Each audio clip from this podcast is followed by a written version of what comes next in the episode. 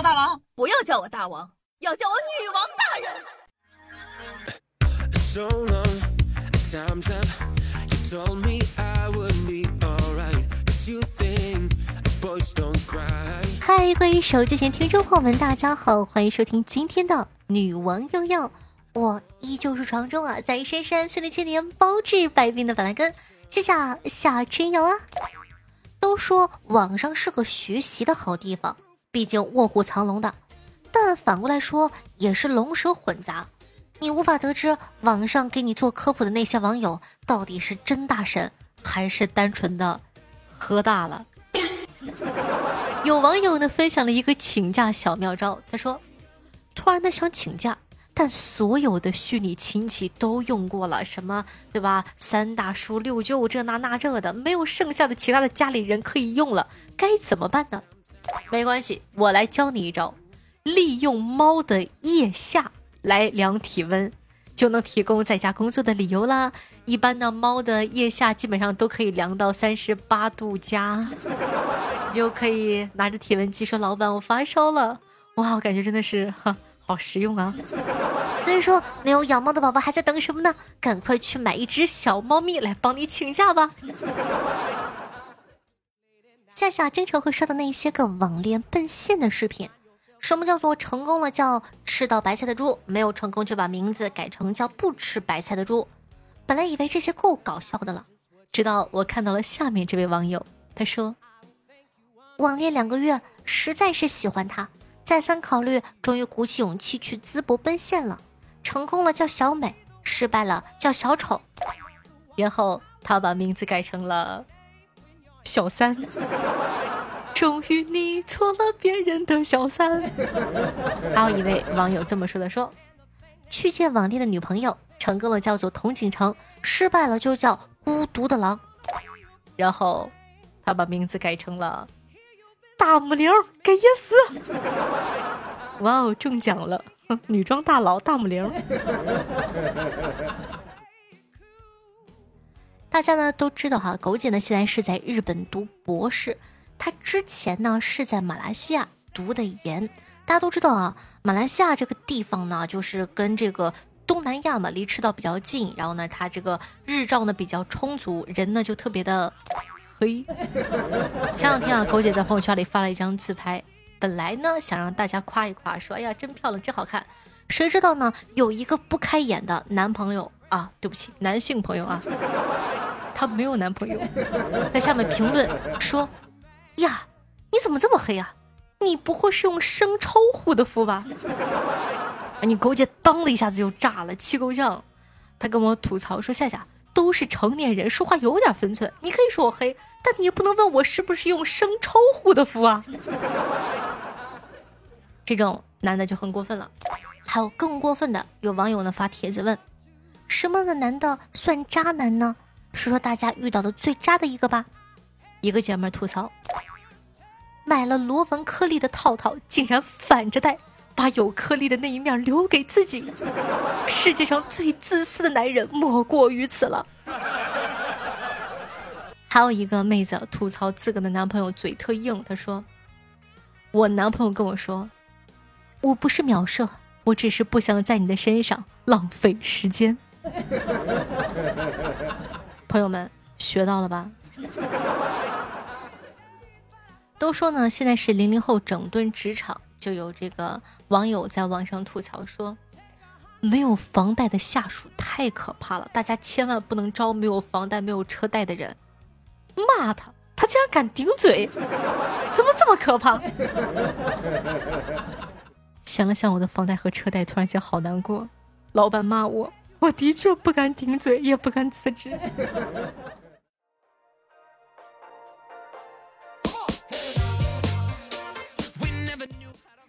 今年啊，冬天的顶流一定是被顶上天的卡皮巴拉水豚，真的是啊，好萌哦！因为精神状态异常的稳定，成了当代年轻人的代言人。但你可能被水豚骗了。据相关的动物园曝光，公水豚会在母水豚怀孕的时候去踢它们的肚子。长沙生态动物园呢，这个发了这个报道说呀，出于安全的考虑，饲养员会将怀孕的母水豚隔离饲养，直到顺利生产后再放回。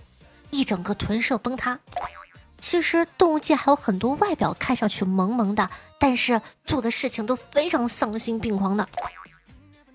今天呢，接下来跟大家盘点一下那些个背地里有点变态的动物。嗯，譬如说，外表萌萌哒、摸着毛茸茸、小孩子超喜欢养的仓鼠，背地里会吃到他们自己的孩子。有人分析过，他吃孩子的动机呢，可能是因为压力太大养不起。老公，我一下子生了十个，这哪是普通家庭能承担的呀？呃，没关系，媳妇儿，那我吃仨吧。仓鼠呢，一般会把孩子的数量控制在七个以内，更好的养活。当然了，也可能是遇到了敌情，不想让敌人得逞。不好，有危险，老婆。该怎么办呢？嗯，别人吃也是吃，咱们吃也是吃，孩子爹，不然咱们吃了吧。仓鼠呢是独居动物，为了霸占地盘，也会吃同类。想养仓鼠的小姐们，不要成对的养，一只就够喽。再跟大家讲一讲啊，在这个蜘蛛界有一个奇怪的现象：交配完，雄性要是跑得不快，就会被媳妇儿当成一顿大餐吃掉。刚刚还爱我如命，现在就要我的小命。所以呢，对雄性蜘蛛来说，交配就意味着冒险，并不会轻易的答应。但是这个怎么办呢？得繁衍后代呀，对吧？有一种蜘蛛呢，就想到了一个好的办法：雌性呢会将身体蜷缩，装死诱骗心仪的对象过来。我死了，你不要怕，快来快来！我真的死了吗？我来了哟！一时竟分不清楚他们两个谁更变态。雌性呢会在整个交配过程中进入假死的状态，让雄性呢放松警惕，等他们交配结束之后就会啪，猎杀时刻。这不就是专门为禁不住情色诱惑的年轻男子设计的杀猪盘吗？你以为这就很变态了？还有更变态的，马达加斯加长尾灵猫。雌性的马达加斯加长尾灵猫呢，到了要搞对象的时候，就会爬上一棵高树，释放求偶的信息。小哥哥们，来啊，来玩啊！雄性的马达加斯加长尾灵猫们就会闻讯赶来。我来了，我来了，我也来了。然后你猜怎么着？他们会在树下排起长长的队伍，前面一个交配完，后面一个顶上，一个一个上，透着一股诡异的公平感。所以说，大千世界无奇不有。那你还知道什么比较好玩的一些动物界的这个小冷知识的话，也可以在下方评论区互动留言哦。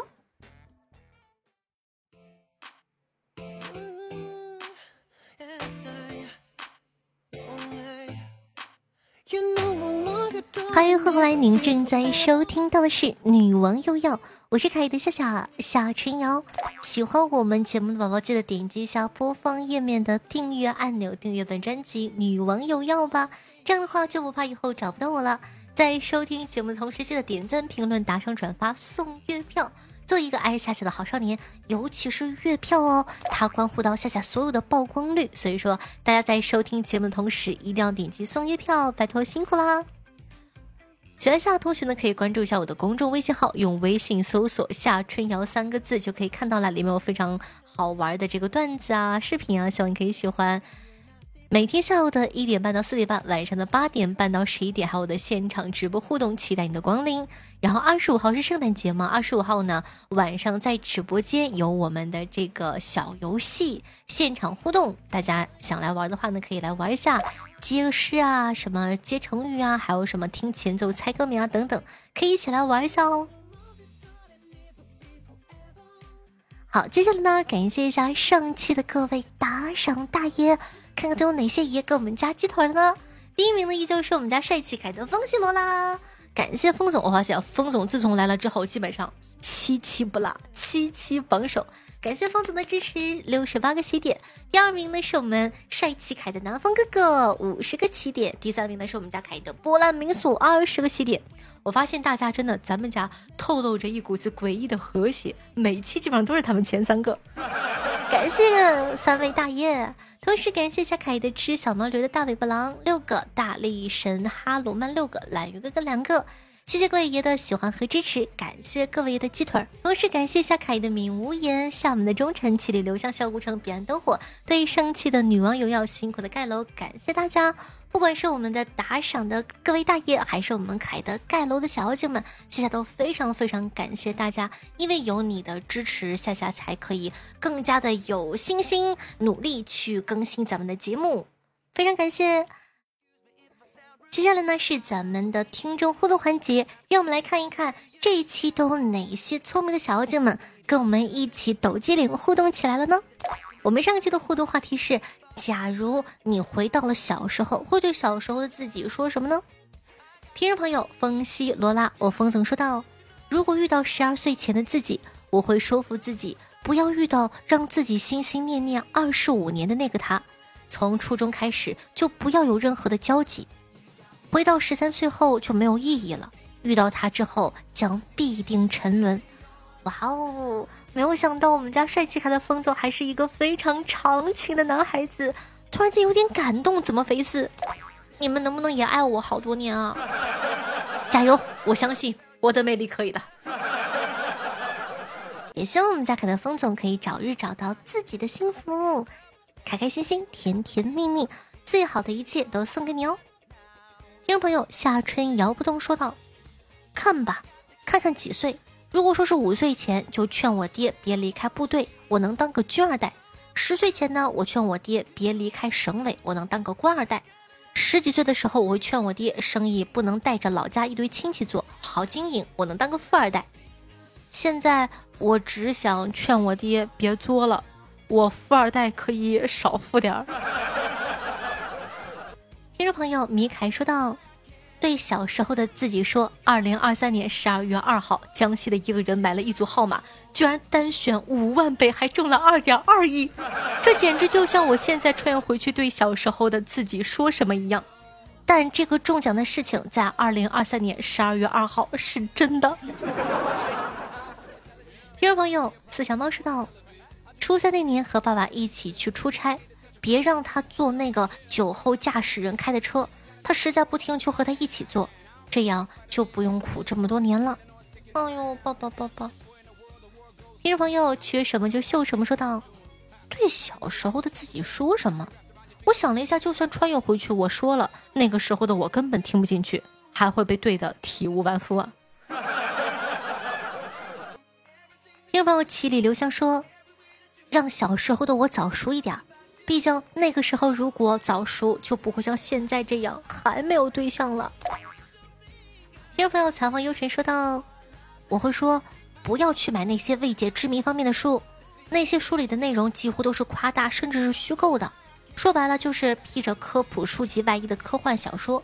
从二零二零年开始，你会在网上看到很多辟谣那些著名未解之谜的视频，你还会在网上买到一本方舟子老师写的辟谣未解之谜的书。”听众朋友小万八零九三说道：“大胆点儿，不要让自己后悔，不要留有遗憾。”听众朋友厦门的忠臣说道：“我会对小的时候的自己说，快给夏夏订阅、关注、点赞、评论、打赏、转发、送月票，一条龙服务，做一个爱夏夏的好少年。”好，谢谢。那本期互动话题呢，咱们就借由上面的一个话题，好吧，咱们就来聊一聊什么样的算渣男渣女。你都遇到过什么样的渣男渣女呢？可以在下方评论区互动留言哦。听众朋友，七里留香说：“亲爱的夏夏，见字如晤，展心舒颜。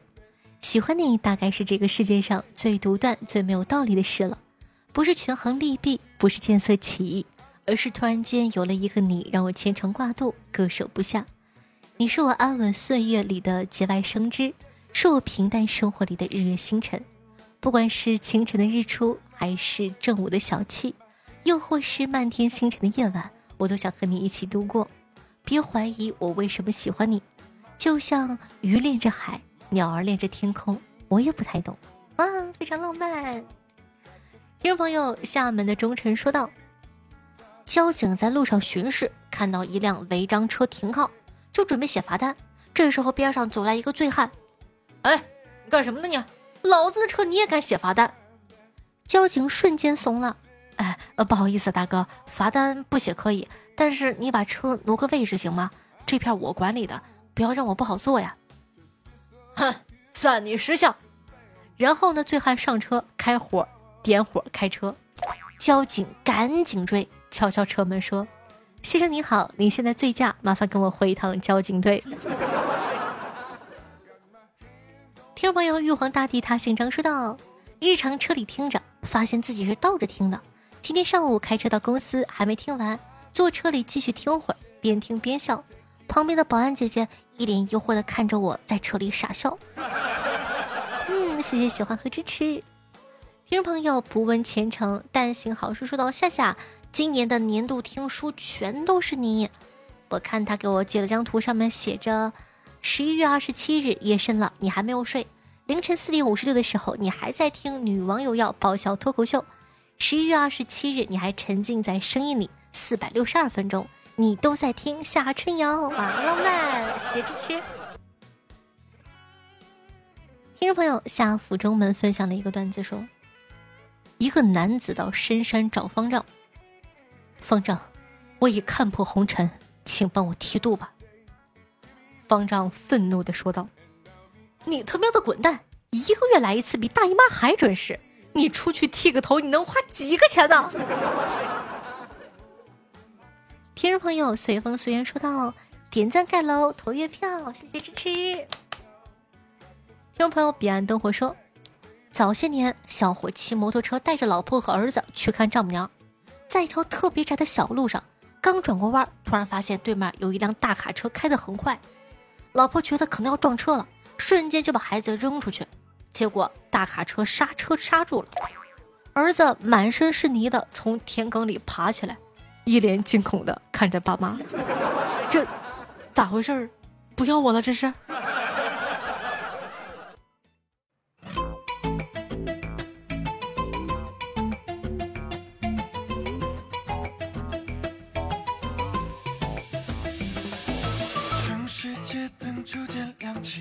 成了陷阱孤独的人照顾你好听越，开心的心情。那这首歌曲呢，来自亚森，名字叫做《发热》，作为本档的推荐曲目，分享给大家。有没有觉得他的声音有一点像那个金润吉，就是阿里郎的主唱，就是那种 说不上是性感，但但是莫名的感觉。希望你可以喜欢这首歌，《亚森发热》，送给大家。喜欢夏的同学呢，也希望可以像夏夏一样，把夏的节目放到你的微博朋友圈或者微信群里，让更多人喜欢夏夏，了解夏夏吧。那刚刚说过了，二十五号呢有我们的圣诞节活动，大家可以来直播间参与一下。现场呢会发放一些小礼品，然后呢是全员参与打字互动的那种哦，希望可以嗯来玩一下。好了，以上呢就是本期节目的所有内容了，我们下期再见。提前祝大家圣诞快乐！